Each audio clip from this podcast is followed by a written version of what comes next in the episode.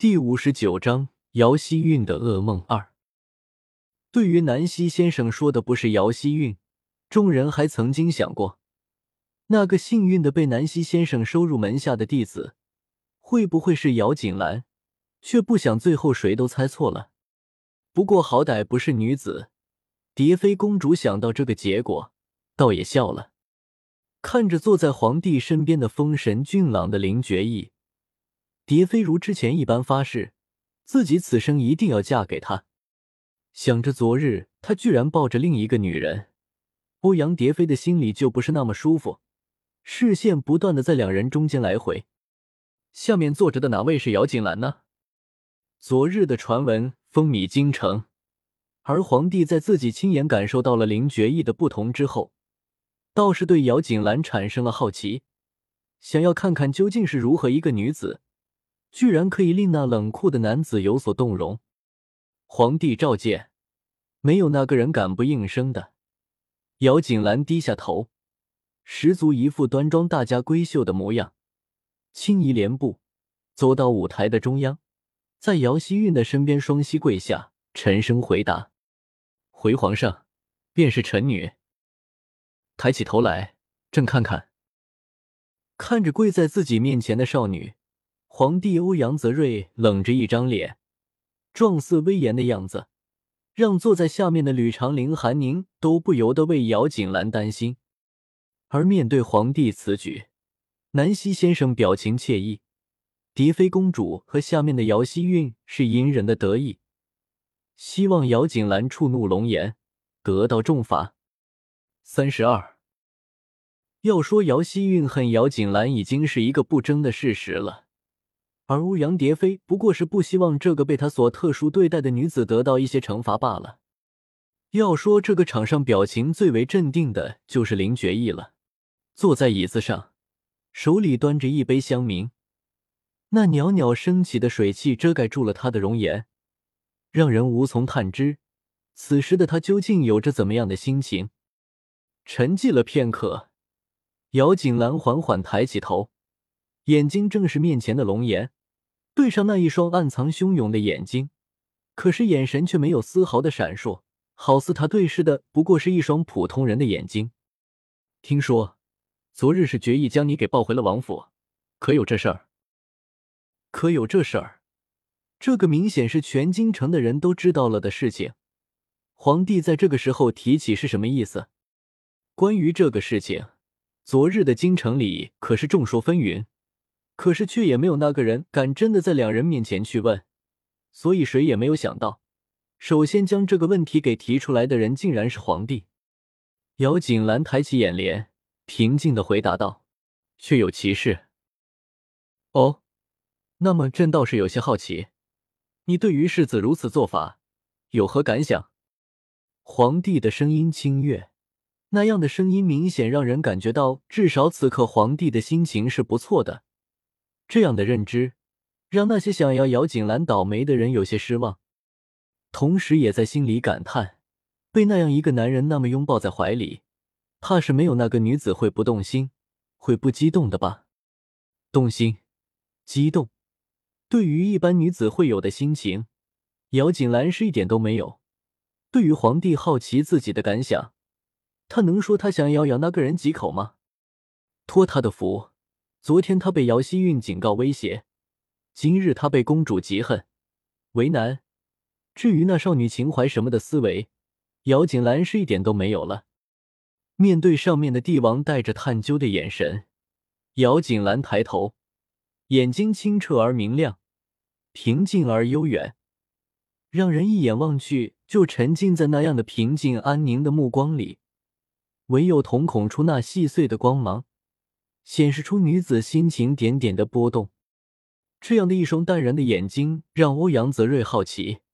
被京城里众位闺中小姐所倾慕的男子给拥抱过了，这个女子居然还能如此的平静淡然，而且记忆力没有错的话，姚国公府的嫡出大小姐是第一次面见圣上，却能如此沉稳、不惊不躁，心态平稳，身在天子面前却能如至家中。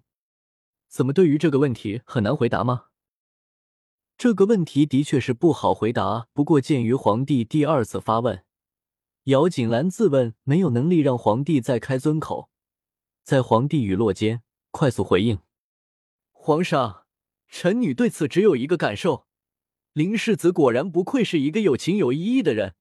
面对同门师兄弟的亲人，居然能如此体贴照顾，锦兰实在是感激万分。”姚锦兰话出，林觉义端着茶杯的手不断的晃动，感受着衣袖间传来温热的感觉。思索片刻，果断的将茶杯放在一旁的桌子上，免得再受其害。而其余的人，则是因为姚锦兰的话，闷红了脸，看着那坐在皇帝身旁、俊脸如寒冰一般的林觉义，再想想姚锦兰的形容词，想笑却又不敢笑，那感觉着实有些痛苦。哈哈，原来林世子在你心里是这个样子吗？朕倒是第一次听到有人会认为决意是一个有情有义的人，如此，倒是只能说朕对决意还缺乏了解呀。德公公看向一旁的姚锦兰，已然了然。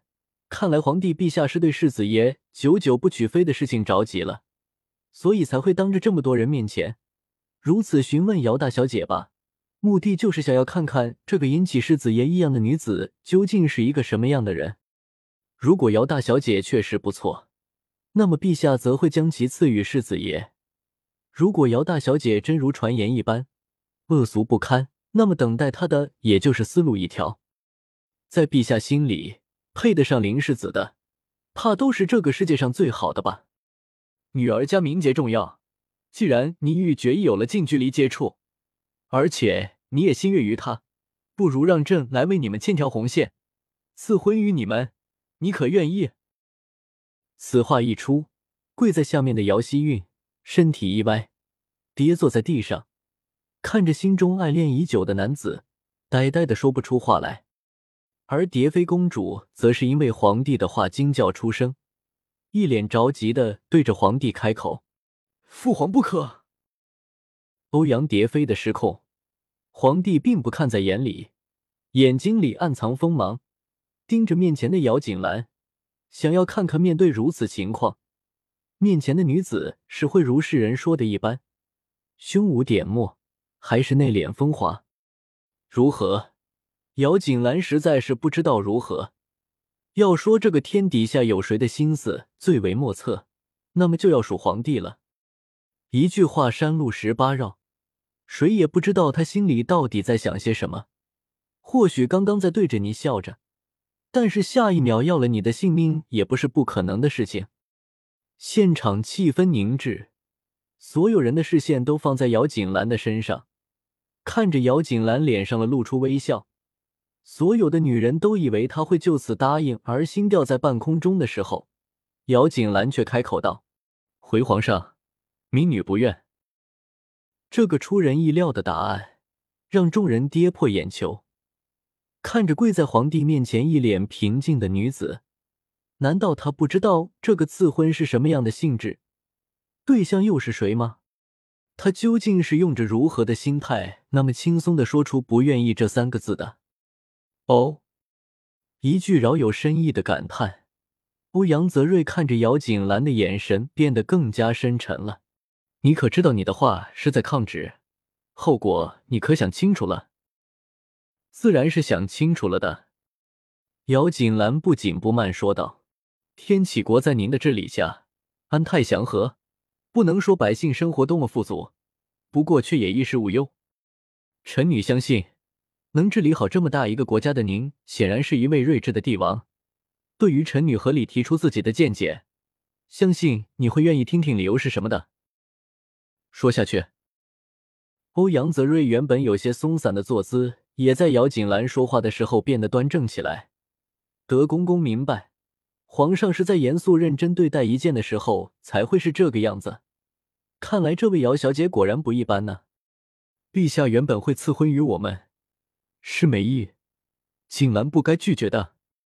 可是臣女却实在是不愿浪费陛下这样的美意，去再给世子一段不幸福的婚姻。世子救助了臣女，不应该有这样的结局。你是在说朕乱点鸳鸯谱？欧阳泽瑞的声音提高，加大了说话的语气，露出讥讽的神情。他还是第二个敢这么直接在他面前说出这样话的人，就是不知道他找出来回答自己的理由，是否也能像是他现在拒绝他那样的令人赞叹呢？朕倒是非常好奇，你所谓的结局是什么？面对皇帝的嘲讽与威压，姚锦兰抬头傲然道：“结局是，你最宠爱的臣子不会拥有一个幸福的人生，因此而郁郁寡欢。皇上因为担心世子。”再次想起这个事情的时候，也不会有好的心情。锦兰今天敢这么说话，第一是认为皇上您不会是一个喜欢听假话的人；第二则是因为您是真心希望世子得到幸福，所以不会给他一段他不想要的婚姻。而最后的原因嘛，仅仅是锦兰认为您是一个合格的帝王。合格的帝王，这个评价可不轻。欧阳泽瑞看着面前这个女子。能够得到林觉意特别对待的女子，果然足够特别。特别的伶牙俐齿，心思缜密，明明就是在抗旨，可是话给他说的好似一切都是为了你着想，即使是奉承夸赞人，也不会让人觉得刻意。明显，的确，一个合格的帝王不仅仅是要考虑自己的心情面子，更多的是要平衡各方的心，要让他们对自己心悦诚服。这样才能让他们最好的为自己效命，为这个国家办事儿。一意孤行，只为自己高兴的皇帝，不过是昏君而已。欧阳泽瑞眼神余光看着那边因为女子的话，唇角的弧度显得更加的锋利。看到自己想要看到的画面，欧阳泽瑞眼神里露出一抹满意的笑意。